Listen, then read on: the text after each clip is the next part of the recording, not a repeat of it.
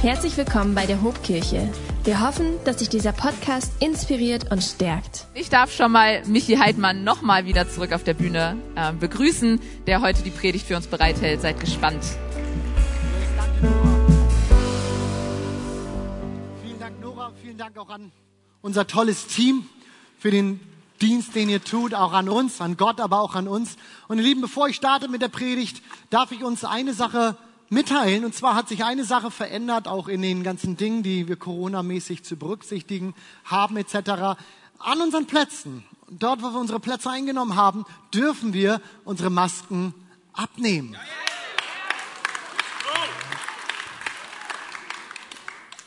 Und es ist so schön, nämlich eure Gesichter zu sehen. Es ist auch, war auch schön, jetzt über Wochen eure Augen besser lesen zu können, euch kennenzulernen.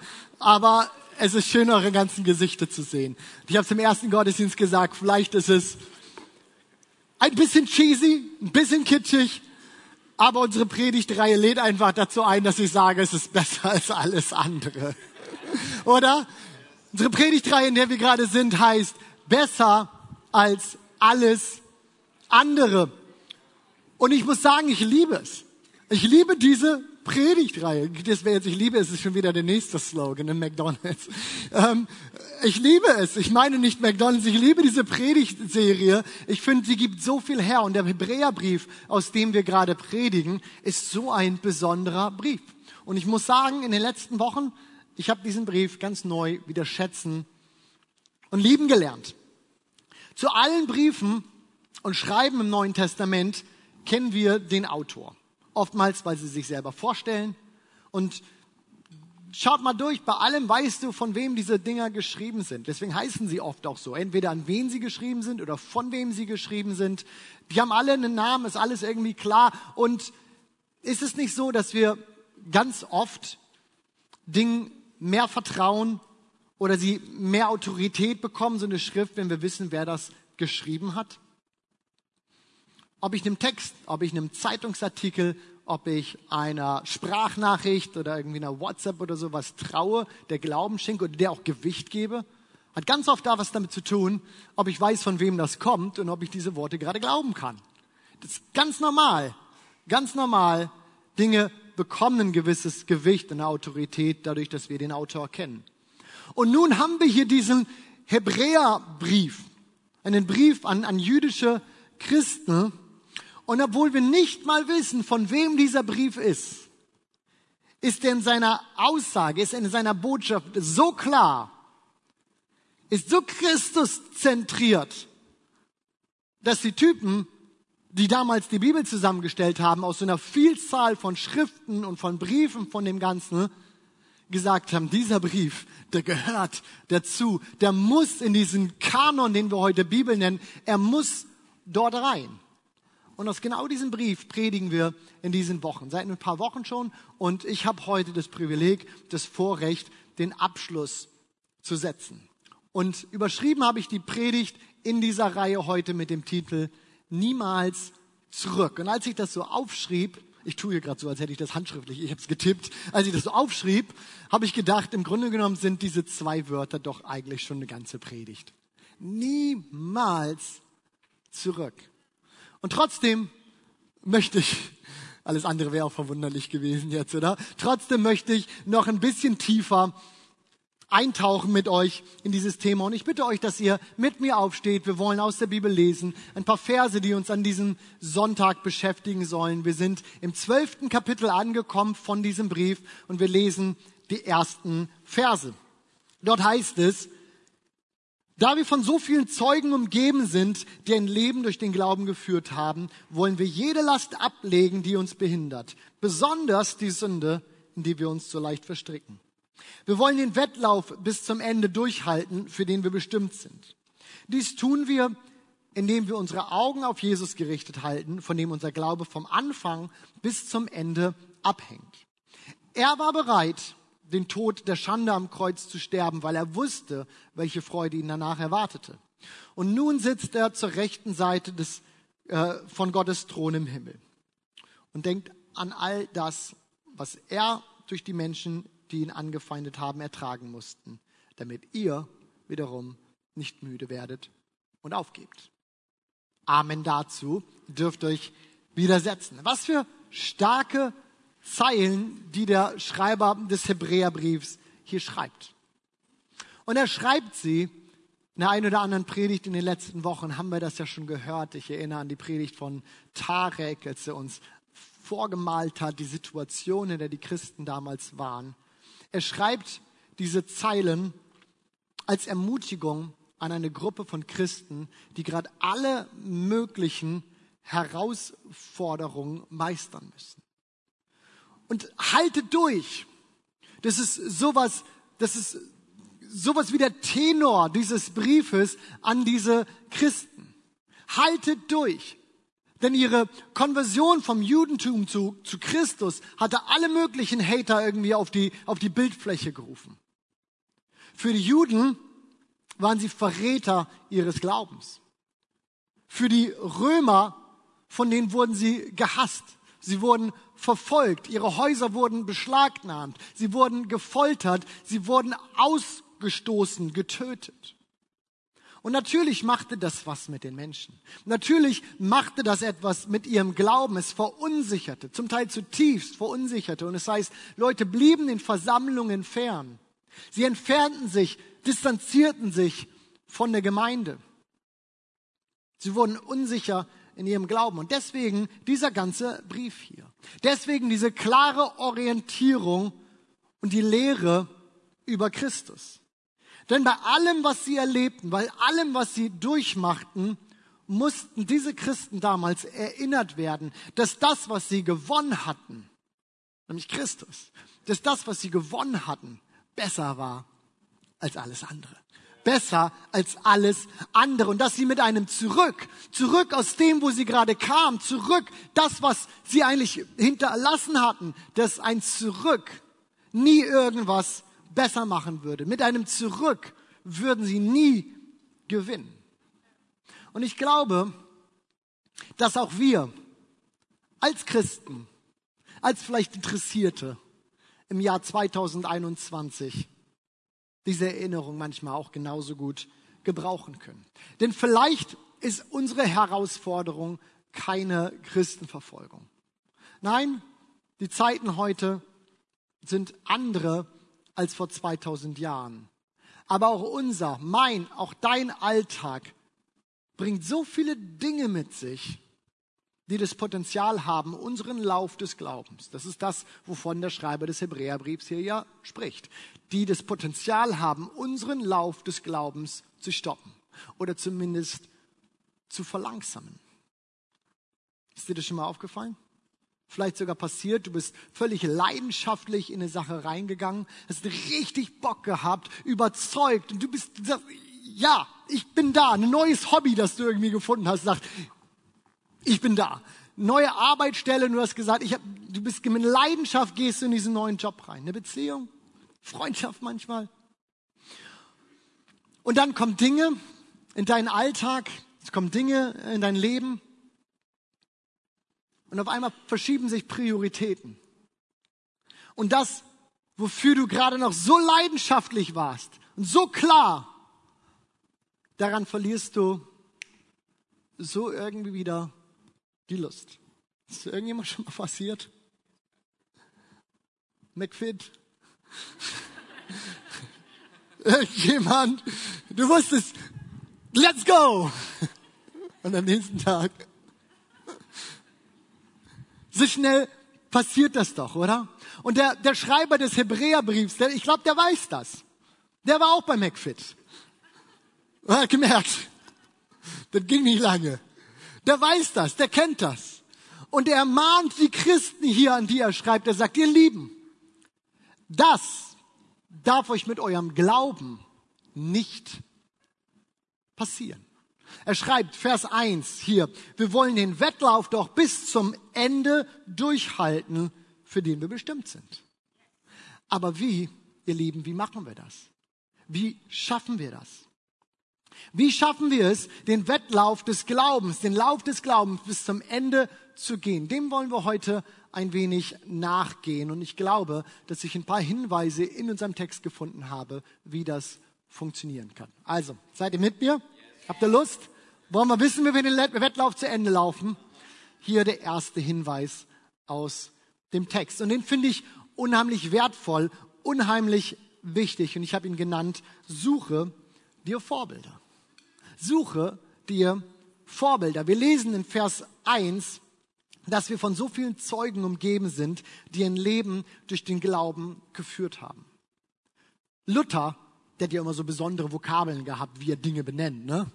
Das ist witzig manchmal. Aber der schreibt hier von der Wolke von Zeugen, finde ich irgendwie stark. Das finde ich irgendwie eine schöne Formulierung. Der Wolke von Zeugen, die uns umgibt. Und damit, damit nimmt er in diesem Vers Bezug auf das vorherige Kapitel.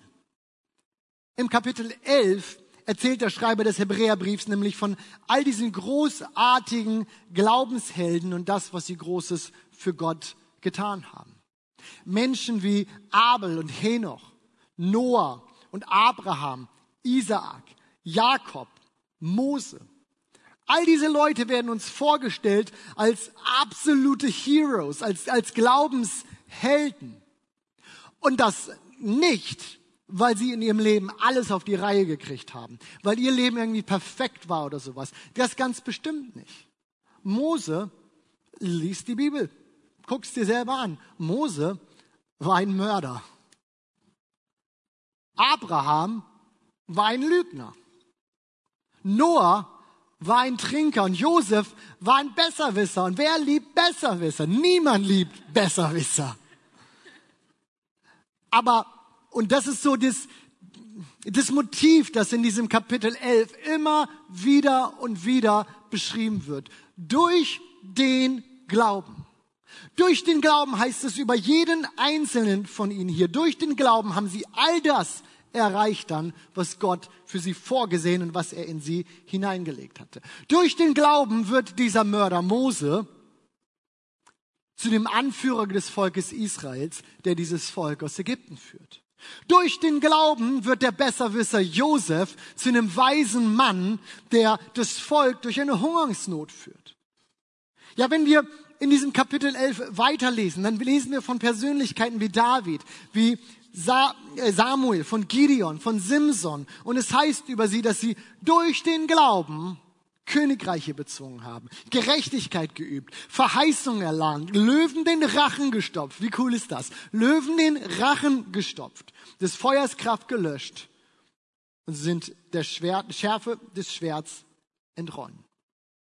Wenn ich uns so von dieser Wolke von Zeugen erzähle und das hier so vor uns ausbreite, ich, ich kann nicht anders, als dass in mir so das Bild aufsteigt von so einer, einer, einer Arena, die voll ist mit Menschen, dieser Wolke des von Zeugen und ich, ich, ich laufe in diese Arena rein. Bildlich gesprochen, ich bin nicht so der Läufer. Ich habe das mit David mal probiert, wir sind kläglich gescheitert. David, bist du irgendwo hier? Das war legendär, unsere versuche zu laufen.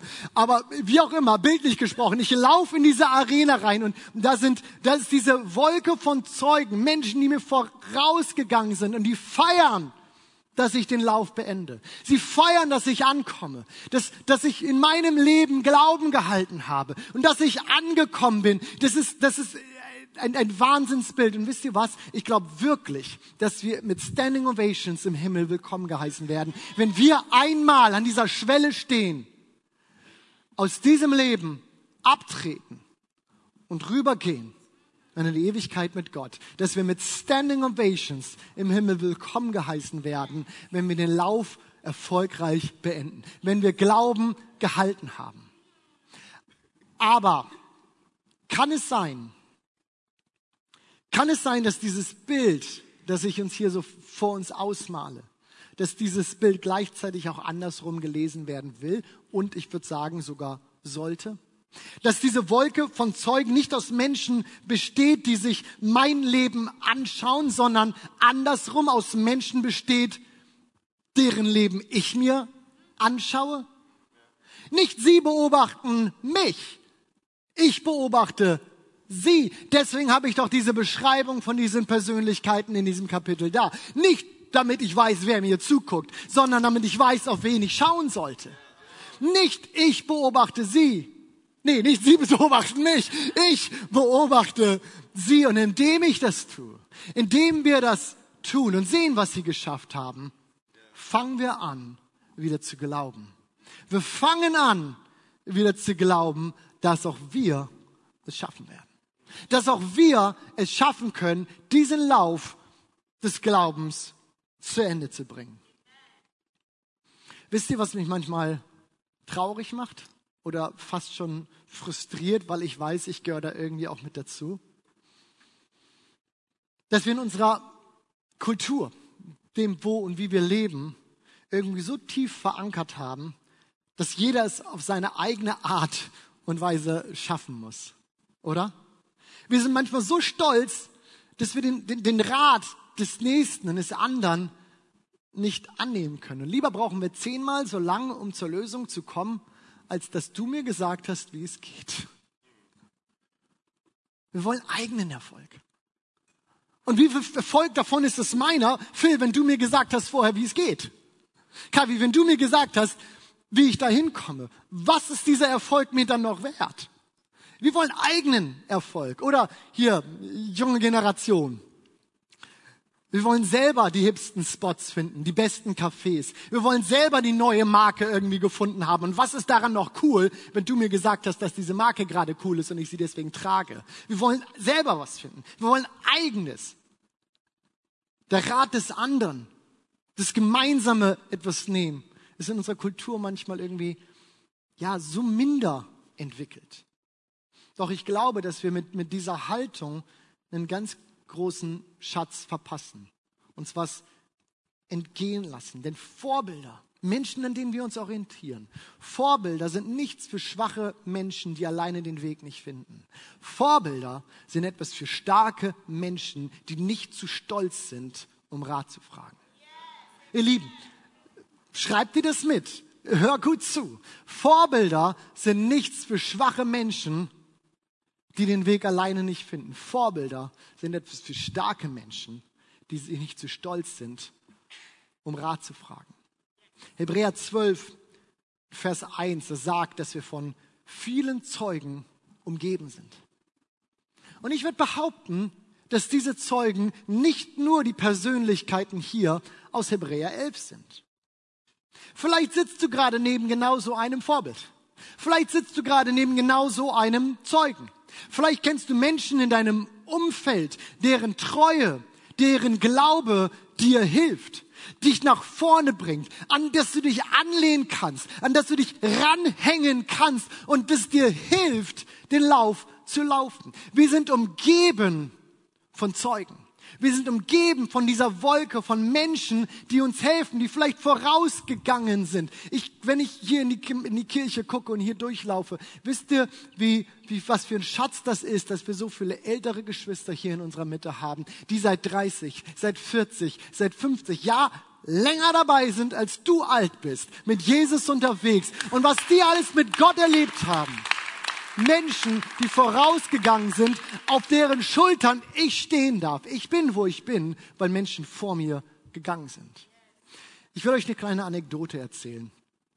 Vor ein paar Jahren bin ich ins Krankenhaus gefahren zu einem Krankenbesuch eines älteren Herrn hier aus der, aus der Kirche. Wir machen das so als Pastoren, Andi, ne? wir machen das so, wir fahren, das ist Teil unseres Jobs, äh, sehr regelmäßig sogar. Wir fahren zu Menschen hin und machen Krankenbesuche. Und wenn wir das so machen, wenn ich das so mache, dann fährt man dorthin und man möchte jemandem ein Segen sein. Ich nehme meine Bibel mit. Oft lesen wir einen Text aus der Bibel. Wir beten zusammen. Manchmal feiern wir das Abendmahl zusammen. Und Ziel ist es, eine Ermutigung zu sein, eine Hilfe zu sein, in einer schwierigen Zeit jemandem eine, eine Stütze zu sein. Das, wir sind, wenn wir da hinfahren, Andi, wir fahren mit einer Agenda. Wir fahren dahin, wir wollen jemanden segnen. Ich komme also in dieses Zimmer von Franz Bukowski. Manche von euch kennen ihn. Franz, solltest du das irgendwann hören, entschuldige, dass ich dich nicht gefragt habe, aber ich entschuldige mich im Nachhinein. Ich komme ins Zimmer von Franz mit einer Agenda und noch bevor ich für Franz beten kann, ich habe das noch genau vor Augen. Ich sitze da an ihm, bei, bei, ihm am Bett. Noch bevor ich für ihn beten kann, sitzt Franz da auf seinem Bett, auf seiner Bettkante und er betet für mich. Ich bin so ermutigt aus diesem Krankenbesuch weggefahren. Denn was habe ich gefunden? Ich habe so viel Glauben gefunden in diesem Zimmer. So viel Mut, so viel Blick auf Jesus, so viel Blick auf Christus. Und es war für mich so eine Ermutigung. Ich habe mir das ins Tagebuch geschrieben. Ich habe das auf allen möglichen Dingern, auf Dokumenten, habe das für mich stehen und gesagt, Michi, vergiss nie, was für ein Segen es ist, Menschen in, deiner, in deinem Umfeld zu haben, die vorangegangen sind, die Glauben gehalten haben. Was sind meine 37 Jahren, Jahre, die ich auf dieser Welt bin. Jetzt wisst ihr alle, wie alt ich bin. Was sind meine 37 Jahre im Vergleich zu 80, 90 und Menschen, die viel länger schon mit Christus unterwegs sind, als ich überhaupt alt? Ich will das nicht gering schätzen. Lasst uns das nicht gering schätzen. Wir sind umgeben von einer Wolke von Zeugen, ihr Lieben, an denen wir uns anlehnen können, deren Glauben wir uns hängen können und die uns hilft, den Lauf zu laufen. Amen. Amen.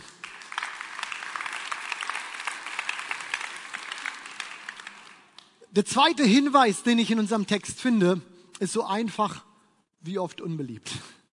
So einfach wie oft unbeliebt. Und ich habe ihn benannt, sei klar in deinen Werten. Ja, bis eben war es irgendwie noch total nett. Ne? Sei klar in deinen Werten. Aber hey, ihr Lieben, wenn wir den Lauf laufen wollen, dann sollten wir jeden Hinweis, jeden Rat mitnehmen, den uns die Bibel gibt. Und um das zu erreichen, sagt der Schreiber des Hebräerbriefs, hier sind wir immer noch in Vers 1, wollen wir jede Last ablegen, die uns behindert. Besonders die Sünde, in die wir uns so leicht verstricken. Denn wir wollen den Wettlauf ja bis zum Ende durchhalten. Im Laufe der Jahre, die ich als Pastor unterwegs bin, habe ich eine Sache gelernt.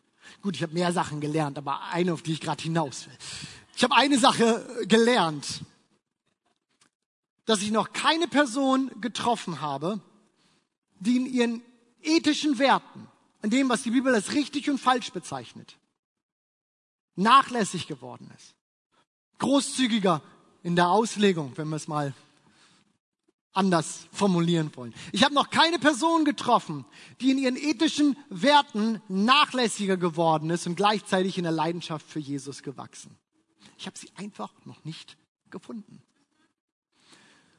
Und kann es sein, dass das so ist, weil diese Dinge einfach nicht zusammenpassen? Sünde trennt uns von Gott. Den meisten von uns gerade wenn du schon länger vielleicht mit Jesus unterwegs bist, ist das im Grunde genommen klar. Also warum, warum mache ich das so konkret hier nochmal zum Thema? Aus einem Grund, weil ich uns bitten will, an diesem Punkt dem Teufel auch nicht nur einen Zentimeter in unserem Leben zu geben. Wir alle machen Fehler. Ganz ehrlich, wir alle machen Fehler, wir alle sündigen. Und die Bibel ist klar, das passiert, das ist so und das werden wir vermutlich auch nicht abschalten können. Wenn du es geschafft hast, bitte komm zu mir, verrat mir, wie es geht, ich schreibe ein Buch und ich werde reich. Nein, ganz ehrlich, wir werden das nicht abschalten können. Das bleibt so. Aber ich glaube, dass es auch überhaupt nicht das Problem ist. Dafür ist Gottes Gnade viel zu groß. Dafür vergibt Gott viel zu gerne. Doch problematisch wird es, nicht wenn wir Fehler machen. Aber problematisch wird es, wenn sich meine Bewertung meines Verhaltens verändert. Wenn ich das, was ich gestern noch als falsch empfunden habe, heute irgendwie schon okay finde. Oder zumindest nicht ganz falsch. Problematisch wird es an dem Punkt, wo sich die Bewertung meines Verhaltens verändert. Früher fand ich es falsch vielleicht, nicht alle Einnahmen beim Finanzamt anzugeben. Heute finde ich, dass es da viel mehr Spielraum gibt. Anyone? Als ich neu in meiner Firma war, fand ich dieses negative Gerede und dieses Gelästere, ich fand es widerwärtig. Heute bin ich der Meinung, es gehört dazu. So ist das hier. So machen wir die Dinge. Gestern wollte ich noch mit Sex bis in die Ehe warten. Heute habe ich eine Freundin. Heute bin ich mir nicht mehr so sicher. Weiß irgendjemand, wovon ich spreche? Niemand von uns steht morgens auf. So, vielleicht hast du ausgeschlafen, holst den Kaffee, setzt dich in dein Bett und denkst, heute werde ich so richtig schön sündigen. Niemand.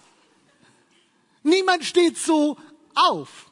Wir verändern unsere Vorstellung von dem, was richtig und falsch ist, nicht über Nacht. Das kommt nicht einfach mal so. Und wir sind auch nicht der Überzeugung, dass gestern, äh, von heute entscheide ich mich einfach mal das Falsche zu tun.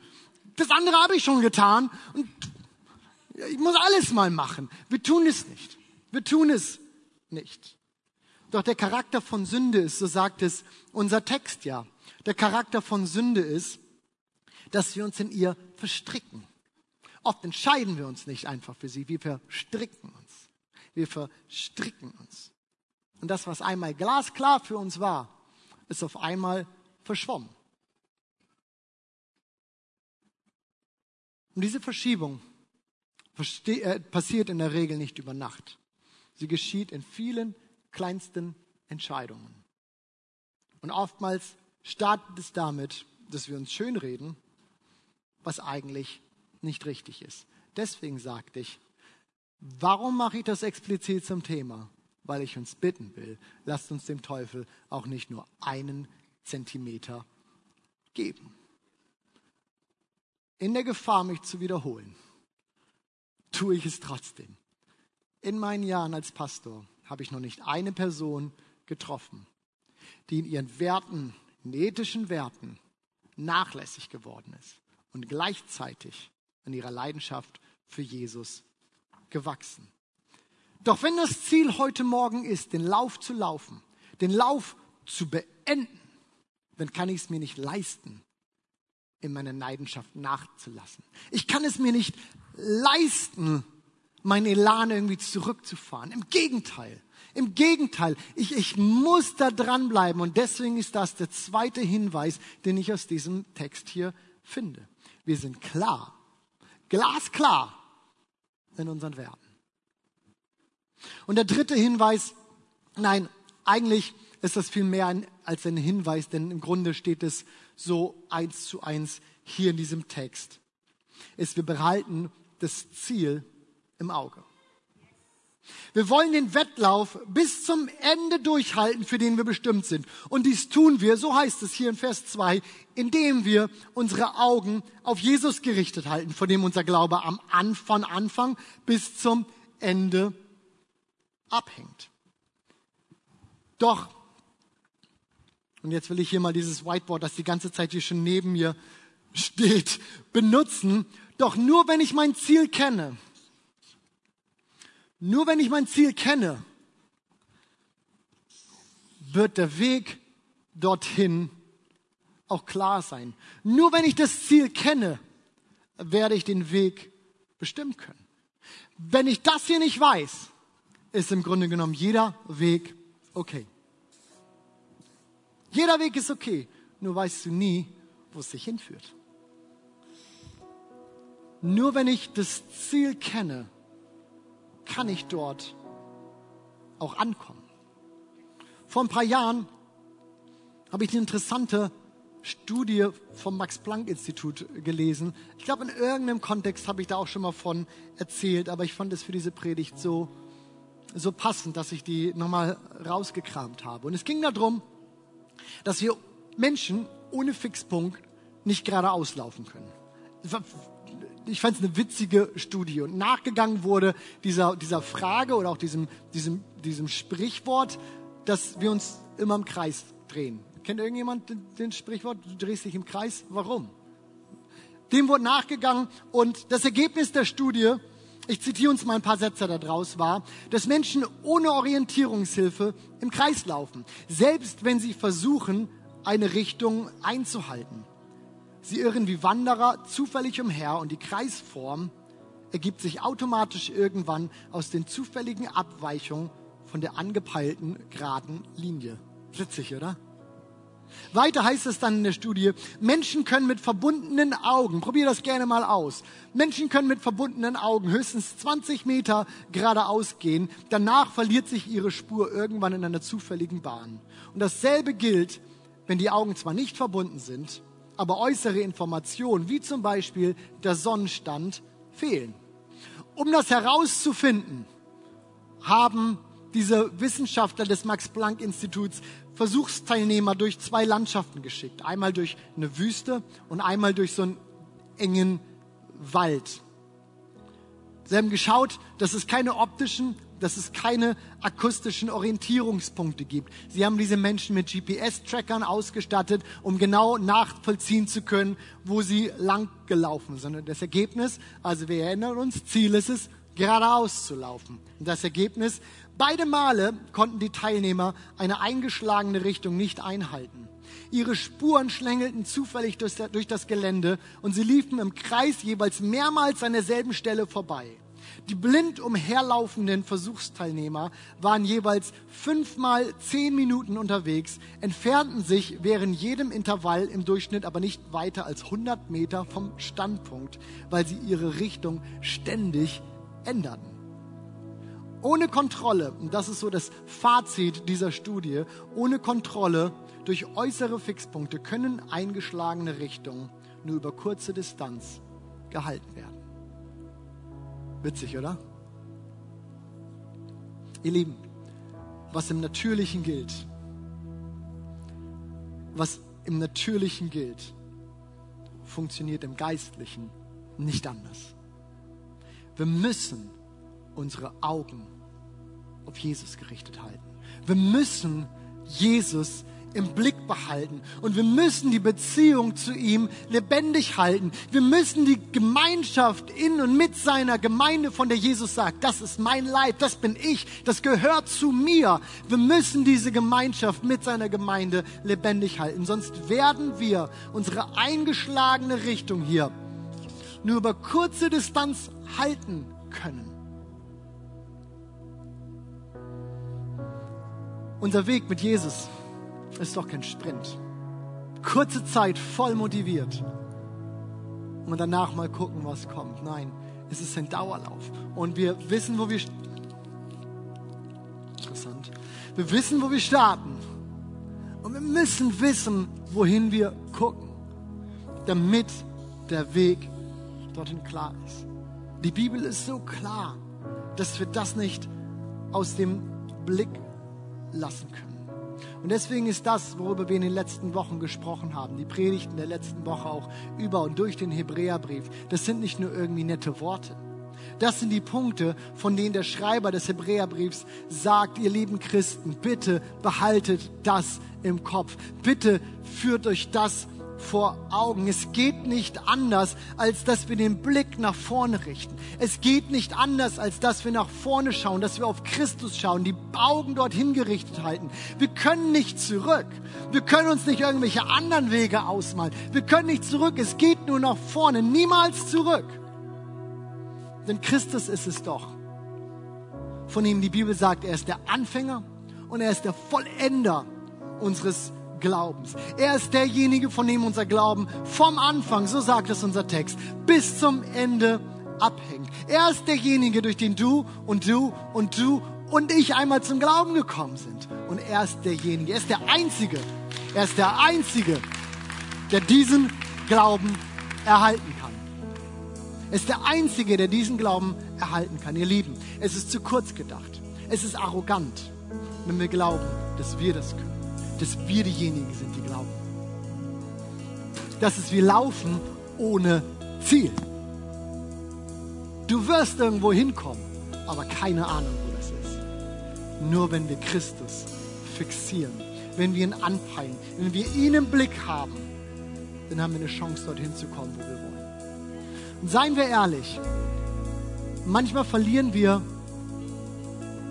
das Ziel aus den Augen, oder? Der Fokus er verwischt. Und ich erwische mich dabei. Ich erwische mich dabei, wie ich mich darauf konzentriere, irgendwie anderen Leuten zu gefallen.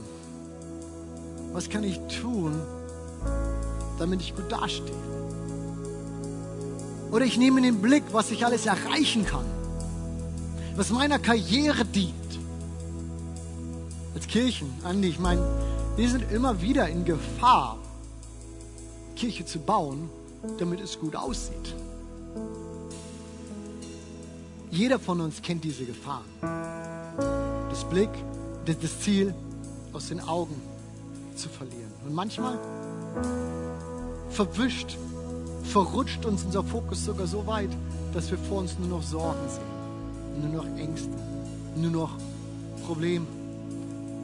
Oder theologische Spitzfindigkeiten werden wichtiger als die einfache, als die simple Botschaft vom Kreuz.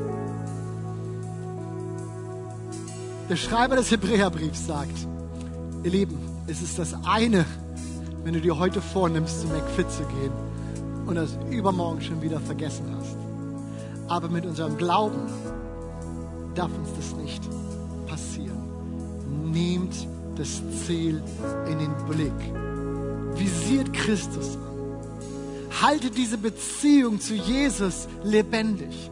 Tag für Tag. Woche für Woche. Es geht nicht anders, als dass wir das anvisieren und in den Blick nehmen. Und meine Herausforderung an uns heute Morgen, meine Ermutigung an uns, das, was ich, womit ich heute angetreten bin, ist, ist vor uns zu stehen hier und uns alle zu bitten, dass wir sagen, lasst uns das wieder tun. Und es gibt ein Lied, das, das, das genau dieses Anliegen im Grunde genommen wie so ein Bekenntnis ausdrückt. Und ich habe unser Team gebeten, dass sie uns dieses Lied heute mitbringen und dass wir das gleich zu unserem Bekenntnis einmal machen. Und dort heißt es, du bist genug für mich. Sing über Jesus, du bist genug für mich. Die Welt liegt hinter mir. Das Kreuz steht vor mir. Und ich gehe niemals zurück, sondern immer nach vorne. Ich gehe niemals zurück, sondern ich behalte Christus im Blick. Niemals zurück. Und ihr Lieben, komm, stehen wir gemeinsam auf. Und ich möchte uns einladen, dass wir diese Zeilen heute zu unserem Bekenntnis machen. Vielleicht nimmst du dir einen Zettel oder ein Handy mit und du schreibst diese Zeilen für dich mal auf. Denn wer schreibt, der bleibt. Was wir aufschreiben, behalten wir oft so viel besser. Oder du sprichst diese Zeilen für dich mit. Vielleicht gehst du auf deine Knie und du machst es zu einem Gebet. Du hebst deine Hände und sagst, Gott, hier, das ist mein Bekenntnis. Du allein, du bist genug, Herr. Du bist genug. Hier, komm, liebes Team, lass uns das Lied aufnehmen und das singen und wir beten es mit und machen es zu unserem Bekenntnis. Jesus zu Oh, folgen. Herr Jesus, du bist genug. Für jeden von uns heute Morgen. Und das ist unser Gebet, unser Bekenntnis, Herr, dass an allererster Stelle unseres Lebens du kommst. Das bist du, eine ganze Weile nichts und dann vielleicht alles andere. Aber du bist genug. Wir setzen unseren Blick ganz neu auf dich, Christus. Das Ziel vor Augen. Und Herr, wir sagen, wir wollen den Lauf unseres Glaubens laufen. Wir wollen nicht zwischendrin schlapp machen. Wir wollen keine Umwege gehen, Zwischenstops einlegen, Herr. Sondern anvisiert behalten, wozu wir berufen sind. Und eines Tages einziehen in dieses Stadion, dem der Himmel feiert, weil ein Mensch seinen Lauf gelaufen ist, Glauben gehalten hat und die Ewigkeit mit dir verbringen wird. Amen. Amen. Meine Lieben, ich will diesen Gottesdienst, ich will diese Predigt nicht zum Ende kommen lassen, ohne die Frage zu stellen, ob jemand heute da ist, der so eine Beziehung zu Jesus nicht hat, von der ich hier heute Morgen gesprochen habe. Ein klares Ziel vor Augen. Eine Hoffnung auf Ewigkeit. Aber du bist hier und vielleicht pocht dein Herz. Und es kribbelt in dir. und du merkst, hier ist irgendwas, was ich noch nicht habe. Und ich möchte dich einladen, ermutigen, dass du diesem Jesus an diesem Morgen dein Leben gibst und genau das eben bekommst. Perspektive für dein Leben, Hoffnung für dein Leben. Eine Hoffnung, die über dieses Leben hinausgeht und Perspektive bis in Ewigkeit ist. Und wenn du das tust, heute Morgen, wenn du das tun möchtest, ich bitte dich gleich, dass du mir deine Hand zeigst, als einfach einen Ausdruck deines Glaubens, auch deine Entscheidung. Ich weiß, es fordert vielleicht ein bisschen Mut. Aber jede Entscheidung, die wir mit ein bisschen Mut verknüpfen, trägt uns so viel weiter. Und ich kann dir sagen, dass es eine Entscheidung ist, die dein Leben verändern kann. Weil etwas in dein Leben kommt, das von Anfang an bestimmt war, da zu sein. Nämlich eine Beziehung zu dem lebendigen Gott. Und so will ich fragen, ob heute Morgen jemand da ist, der diese Entscheidung treffen möchte. Dann zeig mir doch bitte jetzt deine Hand. Dankeschön. Ich möchte für dich beten. Ich möchte für euch beten. Jedem Einzelnen, der seine Hand hebt. Wenn noch jemand da ist und dann, du merkst, dein Herz pocht. Und es ist eigentlich dran, dass du diese Entscheidung für Christus triffst. Du tust es nicht für mich, nicht für uns hier als Kirche. Du tust es für Gott. Dann wollen wir gemeinsam als Gemeinde gleich mit dir beten. Ein Gebet sprechen indem wir Gott einladen, Jesus einladen in unser Herz und ihm unser Leben Grunde übergeben. Und ab da an ist er der Herr und er sagt, wo es lang geht. Das Ziel ist gesetzt. Und der Weg dorthin wird klarer. Danke für die Personen, die ihre Hand gehoben haben. Lass uns einen großen Applaus geben. Danke für deine Entscheidung. Und Kirche, lass uns gemeinsam, lass uns gemeinsam beten. Ich bete vor und ihr betet nach. Jesus, ich danke dir, dass du für unsere Schuld gestorben bist. Aber dass du nicht tot geblieben bist, sondern auferstanden bist.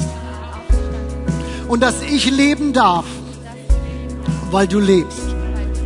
Und ich deswegen Perspektive auf Ewigkeit habe. Und von heute an will ich dir folgen. Ich will mit dir gehen. Ich will dir gehorchen.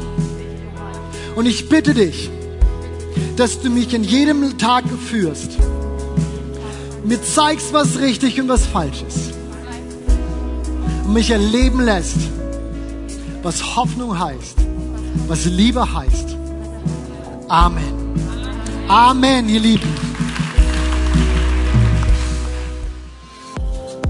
Wenn dich dieser Podcast gesegnet hat, würden wir gern deine Geschichte hören. Schreib uns doch unter hallo@ho.de oder noch besser, schau einfach mal persönlich bei uns vorbei. Wir freuen uns auf dich.